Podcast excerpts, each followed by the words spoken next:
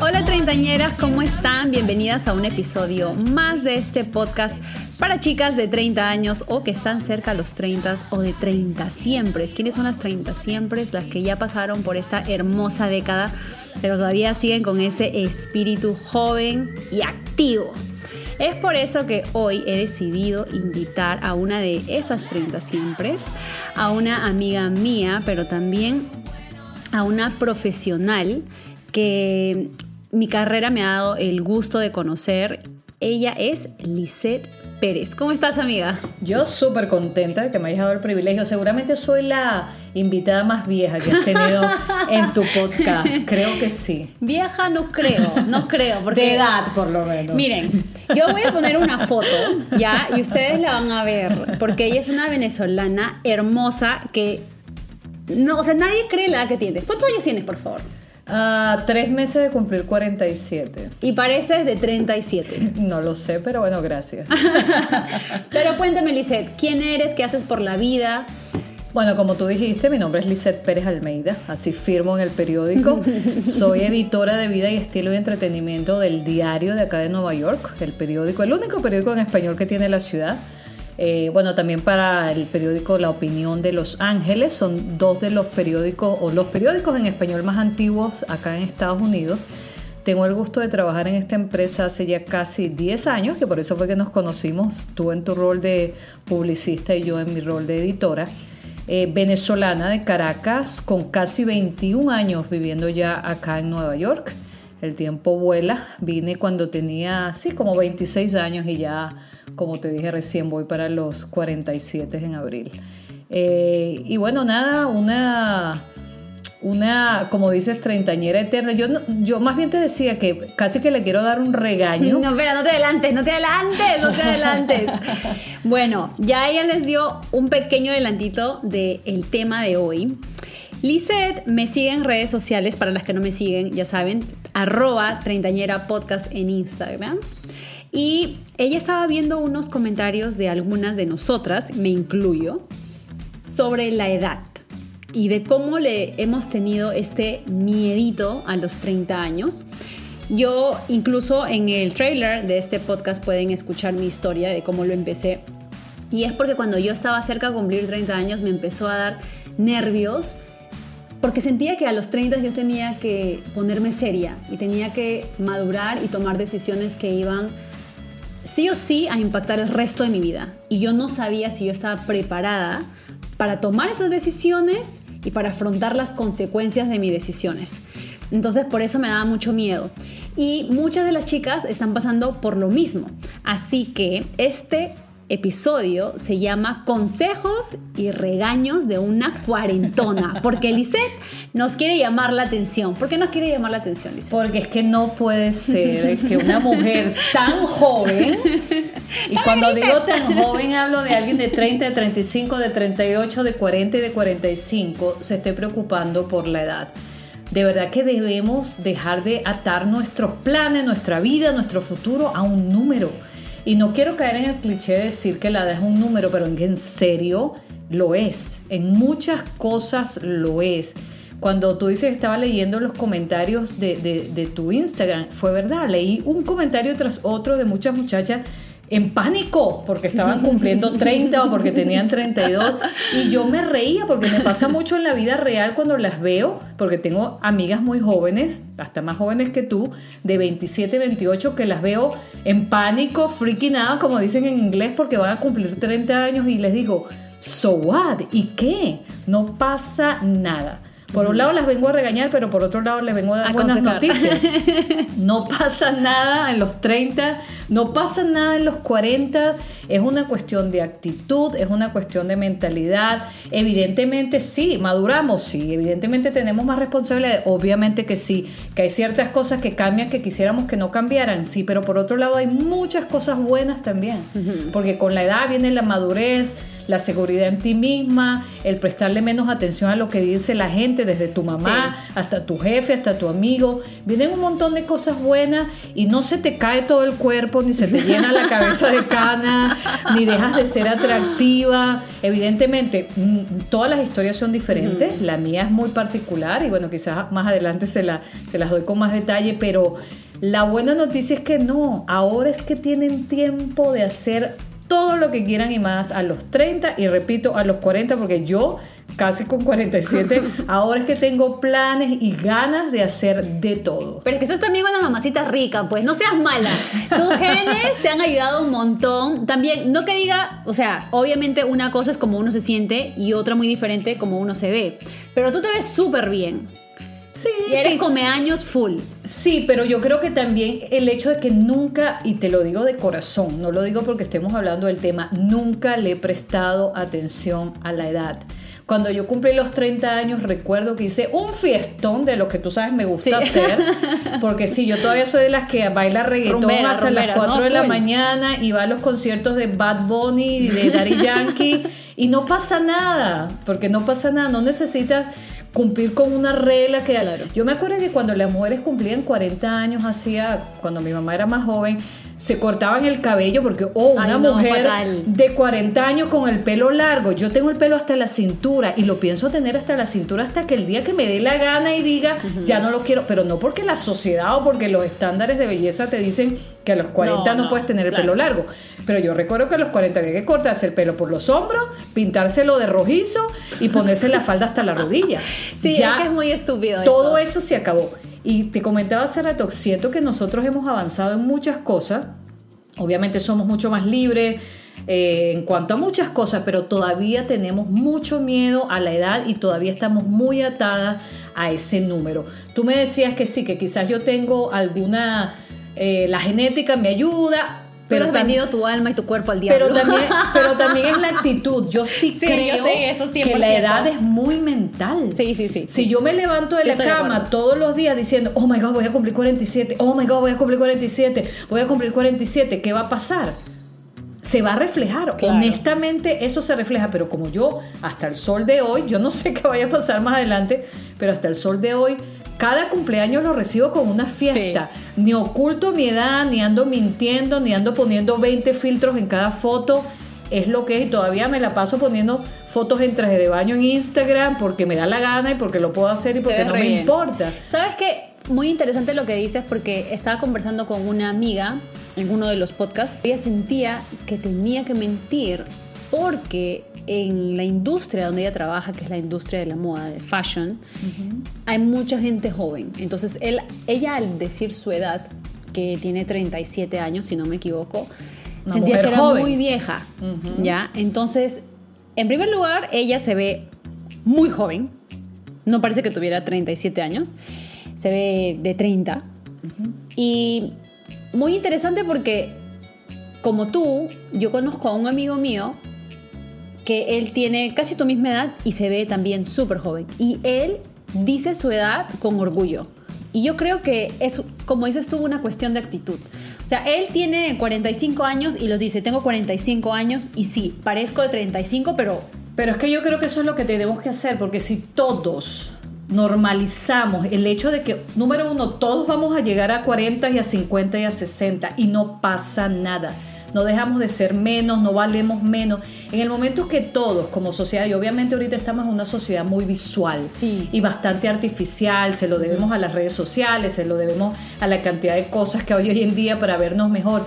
Pero el día que empecemos a tomar en cuenta de que la edad no tendría por qué ni encasillarnos, ni hacernos sentir, como tú dices tu amiga, a los 37 años ya sientes la necesidad de mentir sobre tu edad, está grave. Difícil. Está grave porque a los 37 años una mujer joven, física y mentalmente muy joven.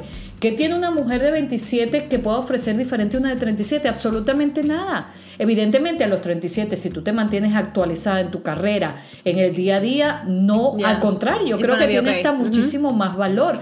Pero si nosotros mismos andamos por la vida mintiendo, andamos por la vida sintiendo que cumplimos 30, oh my god, el fin del mundo, no se va a acabar esto nunca. Gracias a Dios hay ejemplos como una Jennifer López que suena de nuevo cliché decirlo, pero es verdad, es una mujer Sí. que está en la plenitud de su carrera. Y tiene 52 Y años. tiene 51, 52 años y se ve estupenda. Que no hay Jennifer López en la vida real, sí las hay y yo las conozco. Yo también. Yo sí. tengo una amiga de 54 años que no le debe envidiar el cuerpo de ninguna mujer de 20. Te decía hace rato, tengo una amiga que empezó a hacer físico-culturismo a los 43 años y ahorita a los 45 acaba de competir y ganó en su categoría. Tengo una amiga que el año pasado a los 44 años por primera vez tuvo, eh, tuvo a su primer bebé porque se esperó hasta que llegara el momento y la persona indicada. Entonces, cuando empecemos a normalizar, número uno, de que cada momento de la vida y cada década tiene sus cosas buenas, algunas cosas quizás no tan buenas, dependiendo de cómo uno lo vea, pero tenemos que nosotras mismas dejar esa necesidad de mentir, de ocultar y de creer que la edad es un problema, cuando realmente, te lo digo de corazón, yo no lo he sentido y no lo veo. Yo me siento de los 47 como me sentía a los 37 y quizás hasta los 27. Claro. Sí, es cuestión de actitud. Y ahí sí estoy de acuerdo contigo. Siento que no porque cumples 30, 35, 40 tienes que dejarte, porque es el error de muchas mujeres. No dejarte, porque pero con sobre, eso, sobre eso todo, en la mente. sobre todo no dejar de vivir y hacer tus planes y de pensar que ahora es que puedes hacer lo que quieras. A los 40 o a los, obviamente mucho más a los 30, puedes cambiar de carrera, puedes conseguir el amor de tu vida, puedes eh, hacer lo que quieras, literalmente hacer, como te dije el ejemplo de mi amiga de 40 y tantos años, cambió su cuerpo a los 40 y tantos de años. Yo te muestro a ella como ella lucía a los 30 y ahorita se ve 10 veces mejor. Y lo hizo en sus 40. Entonces cuando oigo una mujer de 30 diciéndome, es que me duele todo, es que no, perdón, excusas. Está en tu cabeza. No, pero también, Lizeth, a veces sí pasa que sí. Yo siento que a los 30 o cerca de los 30 es cuando tú empiezas a pagar los platos rotos de alguna decisión o de tu genética porque lo empiezas a sentir. Yo ahí sí creo. Por ejemplo, Eh. te digo yo personalmente que soy una persona activa que a mí me jode la rodilla un montón. Y Pero- trato de hacerlo mejor. Pero son los 30 o son tus rodillas, porque esa es otra cosa. Yo tengo 47 y a mí mis rodillas no me molestan. Pues es que no se sabe realmente. Porque Por eso te digo, lo que pasa es que, lo que pasa es que también le queremos echar la culpa a la edad de muchas cosas. Le queremos echar la edad, le queremos echar la culpa a la edad de estar desmotivada. Le queremos echar la culpa a la edad de muchas cosas que no tienen, de nuevo, que no tienen que ver necesariamente con la edad, más con la actitud. Ojo, no voy a negar. Las arrugas salen y los Claro. senos se ponen más suaves Sí. y, y de repente te salen canas a los 20, a los 30, a los 40. También es un asunto genético y con eso no se puede luchar. Pero hay cosas que definitivamente Son cuestión de actitud. son cuestiones de actitud y son cuestiones de que te pasan si de verdad tú dejas que pasen. Y hablando de los deberías, ya que tú pasaste esta hermosa década, ¿cuáles son los deberías de los 30? ¿Qué debemos hacer? Los O, deberías. Tal vez en base a tu experiencia, ¿qué te hubiera gustado hacer o qué te gustó hacer que te gustaría compartir con nosotras? Eh, de nuevo, no quiero sonar como una mujer ilusa que anda por la vida pensando que todo el mundo se va a ver perfecto en los 40 y que no pasa nada. No, los cambios están a todo nivel y como dije antes, algunos son buenos y otros son malos. ¿Qué se puede hacer? ¿Qué deberías hacer a los 30? Te lo conversé hace rato. La estabilidad económica es importante. Evidentemente, cuando llega, Sí. yo les comento un poco mi historia. Yo eh, estuve casada, en mis 30 me casé y mi esposo falleció hace casi siete años en un accidente, una, algo que me cambió la vida. Irónicamente, me faltaban un mes y medio para cumplir 40 años. Mm. Cuando él falleció, un hombre de 43 años, y me cambió la vida. Eh, de un día para otro me quedé sin pareja, me quedé sin casa, me quedé sin nada. Y sabes que también, en paréntesis, eh, aquí en tu historia, yo no sé cómo tú lidiaste con eso y, de- o sea, y, y todavía ves la vida de una manera tan bonita.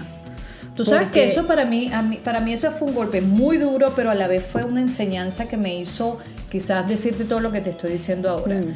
Porque veo que nos preocupamos por la edad o por cualquier otra cantidad de cosas cuando no sabemos qué vaya a pasar en el futuro.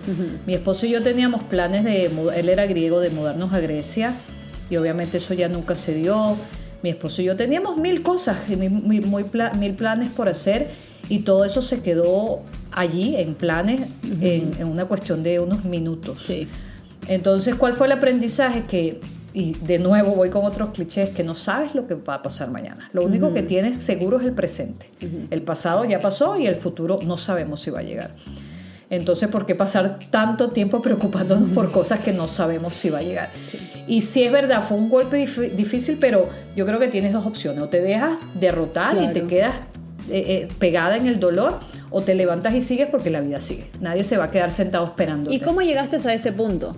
¿Cómo llegaste a decir hoy día me levanto y voy a, voy a seguir con mi vida, voy a salir? Es que nunca lo pensé, fue natural. Yo no sé si yo, yo creo que yo soy de naturaleza sobreviviente, superviviente y, y como muy fuerte. Quizás la vida me preparó para eso. Vengo de una familia numerosa, con muchos hermanos, de vivir sola desde los 19 años, de haberme mudado a Nueva York sola a los 26 entonces quizás eso, yo no, me, yo no me senté a pensar, yo creo que para mí era natural que tenía que seguir con mi vida, que tenía que seguir haciéndolo, siempre con el dolor, no digo que no, pero es que no hay de otra, es que no te queda de otra. E, tu vida sigue, la de mi esposo paró, pero la mía seguía y sigue. Y te puedo decir sin ánimo de equivocarme que más bien me, esa experiencia me ayudó a relajarme y a ver las cosas con más optimismo, irónicamente, pero con más optimismo porque, porque es que aprendí la fragilidad y, lo rápido que pueden cambiar las cosas.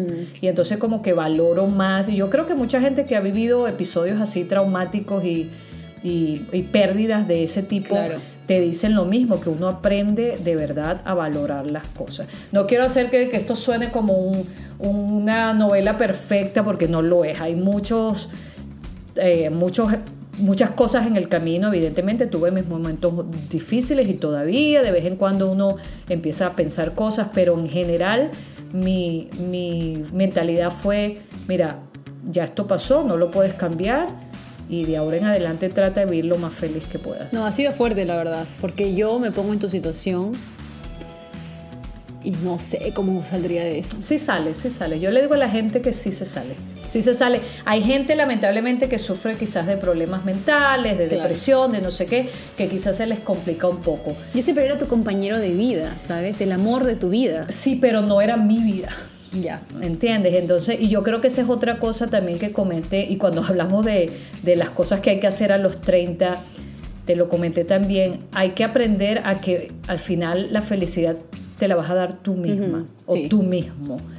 Tenemos esa, ese sueño y esa fantasía que nos han vendido de la media naranja. No somos naranja, ni somos la mitad, somos un individuo completo con las habilidades y capacidades de ser feliz con nosotros mismos. Que es buenísimo tener un compañero, sí. Y yo a él lo quise muchísimo, fue una persona increíble. Y me duele más, siempre le digo a la gente, me duele más que él haya perdido su vida, porque él perdió su vida no me siento, no siento lástima por mí. Mm. Siento lástima porque él perdió su vida. Una persona joven, increíble como era, en ese momento dejó de vivir y yo sé que él gozaba mucho la vida y gozábamos mm. mucho la vida en, conjunto. No me siento mal por mí, me siento mal por él. Entonces, de los muchos aprendizajes también es eso, es el, el entender que podemos estar bien nosotras mismas. Eh, no tengo hijos, me preguntaste también, yo sé que era una de, tus preguntas. Sí, vamos a hablar de eso en un ratito. De, lo de los hijos, pero eh, hay que aprender uno, volviendo atrás, eh, la estabilidad económica es importante, para eso evidentemente creo fielmente que hay que, hay que prepararse. Ahorrar, hay chicas, que ahorrar. Tengo muchas amigas que si no ganan un sueldo esa semana no pueden pagar el alquiler porque Quizás fueron a la tienda y se compraron un par de zapatos de 300 dólares, error garrafal. Siempre he sido muy, muy, muy amiga de manejar bien el dinero, de controlar los gastos, de hacer un presupuesto. Para mí eso es importantísimo y siento que muchas mujeres y hombres eh, no lo saben hacer y quizás no los enseñaron pero eso es importante que uno, que uno lo haga, no a los 20, no a los 30 necesariamente, desde los 20 y obviamente 30 y a los 40 mucho más, porque la estabilidad económica te da mucha libertad y la libertad evidentemente te da felicidad. Eh, hay que cuidarse, evidentemente a los 30 tú dices, bueno, tú te ves muy bien, sí, pero yo tengo de los 20 y tanto antes, 20, 19 años yendo al gimnasio y, y es algo que no hago por vanidad, lo hago por salud Evidentemente a todas nos gusta vernos bien, pero hasta ahorita estoy sana. Sí. me siento bien. Entonces, ¿qué hay que hacer? Hay que preocuparse por la salud, por lo que comemos, por lo que hacemos, por mantenernos activas. Y la salud mental también es muy importante. importante, sí, súper, súper importante. eso muchas veces en el, en el podcast, porque creo que no hay todavía una concientización en la comunidad latina y en la comunidad sudamericana, que es donde nosotros hemos crecido, sobre la salud mental. O sea, Sí, tú- sí, sí. la gente piensa que uno tiene que estar loco para ir al psicólogo o que tienes que pasar por un momento súper traumático para ir al psicólogo. Y no es verdad, No, chicas. definitivamente ¿verdad? no. Yo sé, yo cuando, después que viví la experiencia, estuve con un terapista que me ayudó muchísimo, este, y de vez en cuando también hago terapias porque todos necesitamos Todos ese tipo de cosas. liberar. Evidentemente, hoy en día más que nunca estamos viendo que el número de casos de depresión y de ansiedad han crecido exponencialmente a nivel mundial, porque lo que estamos viviendo con coronavirus evidentemente es algo muy difícil para algunos más que otros, pero el encierro, el cambio de rutina, la soledad en lo que algo- mucha gente eh, está sumida, eh, obviamente las pérdidas familiares, son muchos, muchos los casos y, y la gente a veces lo que dice ese tabú de decir estoy triste, me siento mal o necesito hablar con alguien, no lo hace. Yo creo que ha cambiado un poco, creo que la gente está un poco más abierta y se ayuda mucho de que gente famosa en televisión sí, sí. lo hable, un Justin Bieber que dice que sufre de ansiedad, un J, eh, J Balvin que dice que sufre de, De- ansiedad de y de depresión. depresión. La gente quizás se ve un poco más reflejada en eso, pero hay mucho por hacer todavía. Ahorita acabaste de mencionar la soledad. Y hablábamos hace unos momentos, antes de empezar a grabar, que también existe este miedo de las treintañeras de estar solas y solteras. Sí, sí, sí. sí. ¿Qué opinas de eso? Ah, de nuevo, lo mismo. Eh, yo estuve casada, como te dije, pero a los 39 años eh, me quedé viuda, que fue una situación muy rara porque cuando le decía a la gente que era viuda se me quedaban mirando así como, "Ah, tan Eres joven". viuda. No, sí, sí pasa, y pasa mucho y pasa mucho más joven. Eh, yo creo que como todo en la vida, ¿no? Estamos muy presionados socialmente. Las mujeres tienen el famoso reloj biológico de, de que te- hay que tener hijos hasta tal edad o cierta edad. Eh, incluso lo de los hijos, que lo hablaremos más adelante. Eh, y se cometen muchos errores eh, en cuanto a la, a la hora de escoger esa pareja por ese miedo, a veces absurdo, de, de estar soltera o de estar sola. También creo que eso se ha cambiado un poco, eh, lo conversábamos, ya las mujeres no se casan tan jóvenes, gracias a Dios, porque creo que de verdad nuestras madres se casaban casi de Muy niñas y nuestros abuelos y, y no vivían, no se desarrollaban, no hacían nada. Pero eso es lo que pasa a veces, pues nosotros somos muchas veces el reflejo y el espejo de nuestros padres, Sí. sí o sí. Bueno, mi mamá tuvo nueve hijos y yo no tuve ninguno, así que Claro, pero- uno puede tener la doble, la doble reacción, como que como mi mamá, jamás. No, claro, en tu caso fue diferente, ¿no? Pero siento que pasa mucho, por ejemplo, te pongo mi ejemplo, que cuando yo tenía creo que 27 años y fui a Perú de vacaciones, uno de mis tíos me dijo, ya hija, ¿para cuándo vas a tener hijos? Y yo, en primer lugar, todavía ni siquiera tengo Pareja. pareja y no, es- no estoy planificando tener hijos todavía, ¿no? Y pasaron unos años y ya me casé y mi abuelita es casado, casa quiere e hijos quiere. Y yo, bueno, quiero ambos, pero no, ahorita. claro. Pero es tal vez lo que dices tú, ¿no? La presión y Claro. lo que tu abuelita vivió y lo que tu mamá vivió ya no se aplica. Pero ahora. allí es cuando nosotras tenemos que ser más inteligentes y pensar, ¿es realmente eso lo que yo quiero? Claro. Porque incluso lo de los hijos, yo nunca quise tener hijos. ¿A qué edad decidiste Yo no Que sé no si- ibas a tener Yo hijos. nunca lo decidí como tal, simplemente nunca sentí la necesidad de tener hijos. Al contrario, siempre era como por momentos cuando estaba con mi esposo, eh, siempre decíamos, bueno, después tenemos tiempo, tenemos tiempo, y me llegaron casi los 40 y luego obviamente con su ausencia, este, allí quedó la posibilidad de que quizás tuviese yo un hijo, porque recuerdo que le decía, cuando máximo uno.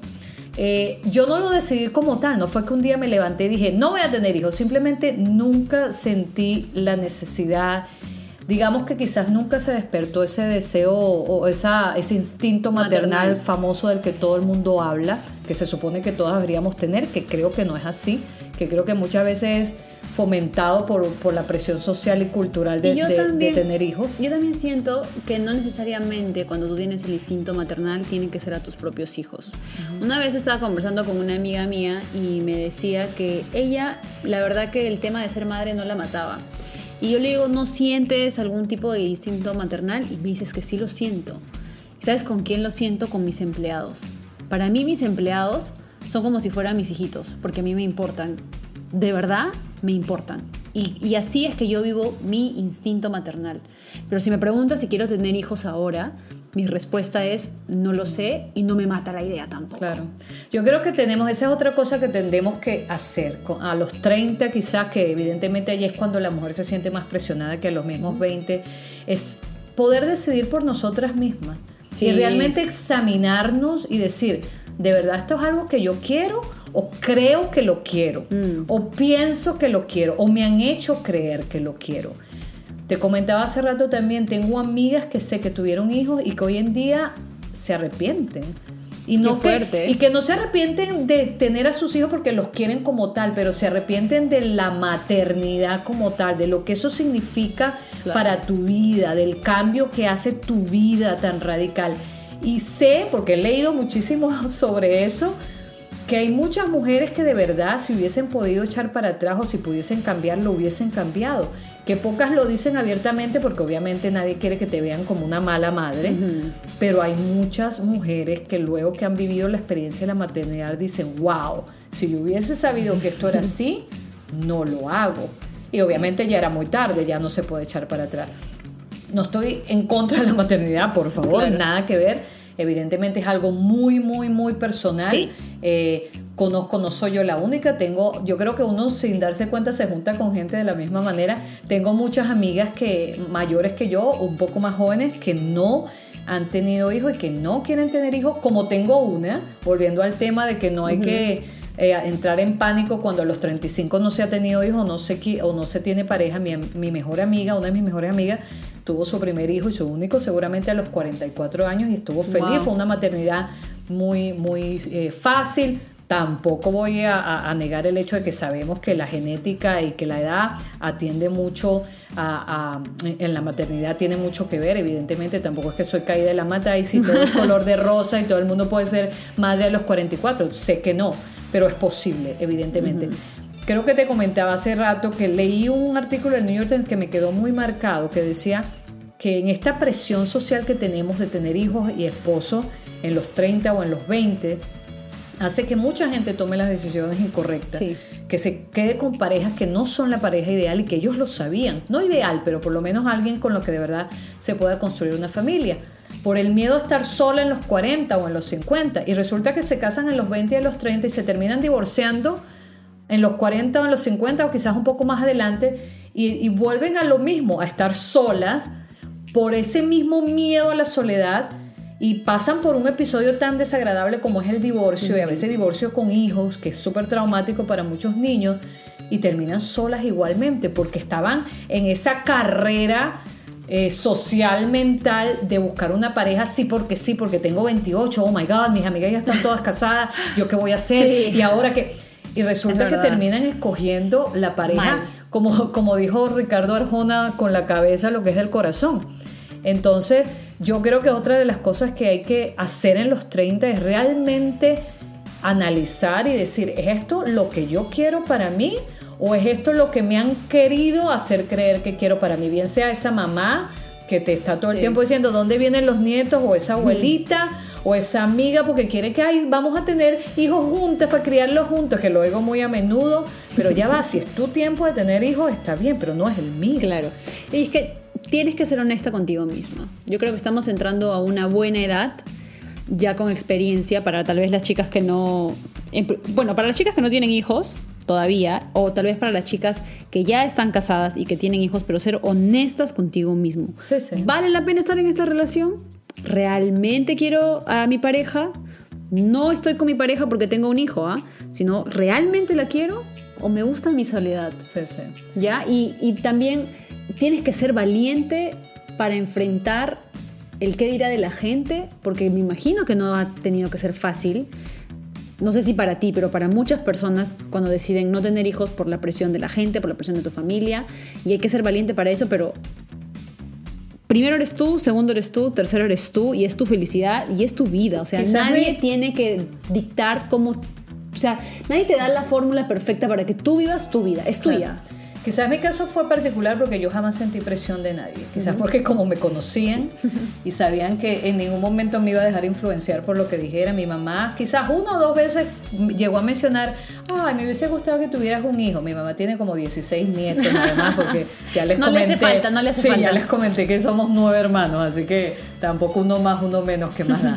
Pero nunca sentí presión. Yo creo que ella sabía que no había, que no iba a cambiar yo de mi, mi opinión porque ella me dijera X o Y.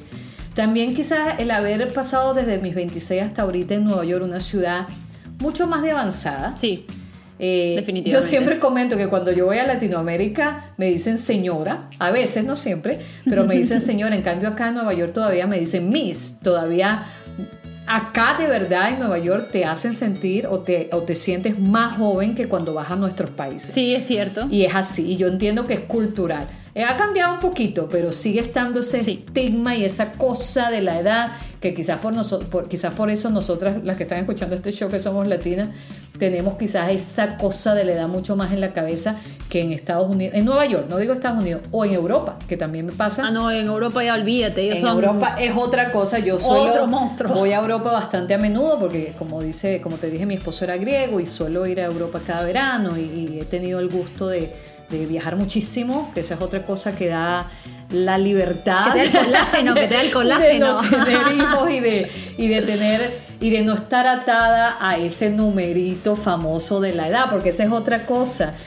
A los cuarenta y tantos sigo, como te comenté, bailando, viajando, haciendo absolutamente todo lo que hace una mujer de 20 o de 30, porque simplemente me da la gana y porque simplemente Porque sé- puedes. porque puedo, exactamente. y eso de que la edad está en tu cabeza, de verdad, de verdad, de verdad, si vamos por la vida sintiendo que esos 30 años pesan o que esos 35 años pesan, van a pesar. Cuando no piensas mucho en ello, de verdad, es que eh, la actitud te cambia completamente. Te cambia completamente. Amiga, ¿cuáles son tus últimos consejos para estas treintañeras? Ya. ¿Qué te gustaría decirle tal vez a la Lisette de hace 17 años? Quizás lo mismo que he venido diciendo, que, que hay que vivir el día a día sin preocuparnos tanto en, en ese trabajo perfecto, en esa pareja perfecta, en esa casa perfecta, en ese hijo perfecto, en lo que vaya a decir mi mamá, lo que piense mi tío, lo que diga mi amiga. Hay que vivir por uno, obviamente sin estar en una burbuja, porque todos somos parte de un colectivo, de una sociedad, y no te voy a mentir que no me importa lo que diga nadie, porque siempre nos importa un Sí, poco. siempre. Pero que nos importe lo suficiente Bien poquito menos. Exacto, lo suficiente como para que quizás uno piense bien las cosas, pero no tanto como para que nos haga dejar, Para que te de, limite. dejar de ser nosotras mismas y para que nos limite. Creo que hay que vivir bastante el día a día, hay que de nuevo organizarse, trabajar en tu carrera, en tu pasión, pero sin miedo a equivocarse y sin miedo a cambiar cuando haya necesidad de cambiar. Tengo una amiga que se acaba de mudar a Los Ángeles porque se hartó del frío de Nueva York, agarró, empacó y tiene 44 años y se fue a Los Ángeles y está feliz de la vida. Y tengo la fisicoculturista y tengo la que se casó a los 43 años porque no había conseguido la persona ideal y no quería settle Settle con- por cualquiera que se le atravesara. Y ahí está feliz con su chamo a los 44 y con su esposo francés feliz de la vida. Entonces, dejemos de ponerle a nuestra felicidad, a nuestra vida, un número. Es un número nada más. Hay tanto que se puede hacer a la edad que se tenga, siempre y cuando lo querramos de verdad y hagamos lo necesario, trabajar por, lo que, por la meta que tengamos, organizarnos y siempre obviamente pensando positivo y sin hacerle daño a nadie, evidentemente. Pero la edad, de verdad, y voy a cerrar con este super cliché, es un número. Gracias amiga por habernos dado un poco de tu experiencia, por haber compartido parte de tu vida. Por habernos jalado las orejas, por habernos dado un cachetadón virtual. que no las vuelve a escuchar diciendo, ay, tengo 30. es válido, es válido, pero con experiencias como la tuya y consejos como los tuyos, reales, auténticos, creo que nos hace dar ese wake up call, ¿no? Esa llamada de atención, esa, esa alarma fuerte que tal vez a veces necesitamos escuchar. Sé que muchas de las chicas que me escuchan pasan por un montón de problemas, por un montón de situaciones. By any means, estamos tratando de menospreciar eh, las situaciones de cada una de ustedes, pero lo que estamos tratando de hacer y personalmente lo que yo estoy tratando de hacer con este podcast y lo he dicho desde el trailer, desde el episodio 1 que ustedes han podido escuchar, es que yo estoy aquí para que ustedes se sientan identificadas y para que ustedes se rían y que de todas maneras aprendan algo de estos 40 minutos que, que duran los episodios. ¿no? La idea es que se pongan las pilas, la idea es que tengan la super actitud y que no le tengan miedo al fracaso. Y es algo que, créanme, yo lidio muchísimo con eso porque siempre me ha dado miedo fracasar en la vida, pero no por eso significa que me limito. O sea, siempre trato de hacer algo y me voy a caer y me he caído y me ha dolido, pero con las mismas me he levantado porque discúlpame, pero este cuerpo ha venido de esta tierra para gozar, para bailar y a mí nadie me va a quitar lo bailado. Así que chicas, tengan muy en cuenta lo que nos dijo hoy Lisette. Gracias. De nada. Espero que no sea la última. Para nada. Cualquier día que necesites otro regaño, tú me llamas. Gracias treintañeras por haberme acompañado en este episodio que es el último episodio de la temporada. Estoy muy contenta con todos los mensajes que he recibido en las redes sociales, por el apoyo que he tenido a través de la temporada de muchísimas de ustedes y que aunque no conozco, sé que muchos de los comentarios, de los episodios, de las experiencias que se comparten en este podcast les han ayudado. Así que si les gustó este u otro episodio, les pido que lo compartan, ya sea en sus stories, en sus redes sociales o simplemente mandando el link a otra treintañera como tú. La segunda temporada sale en abril, así que les prometo que no me voy a demorar mucho con nuevos temas eh, controversiales, divertidos. Ya saben que en este podcast hablamos de todo, de todo, de todo y de todas. Y de todas aprendemos también. Así que hasta entonces les mando un abrazote chicas y nos vemos en la segunda temporada de Treintañera. ¡Chao chicas!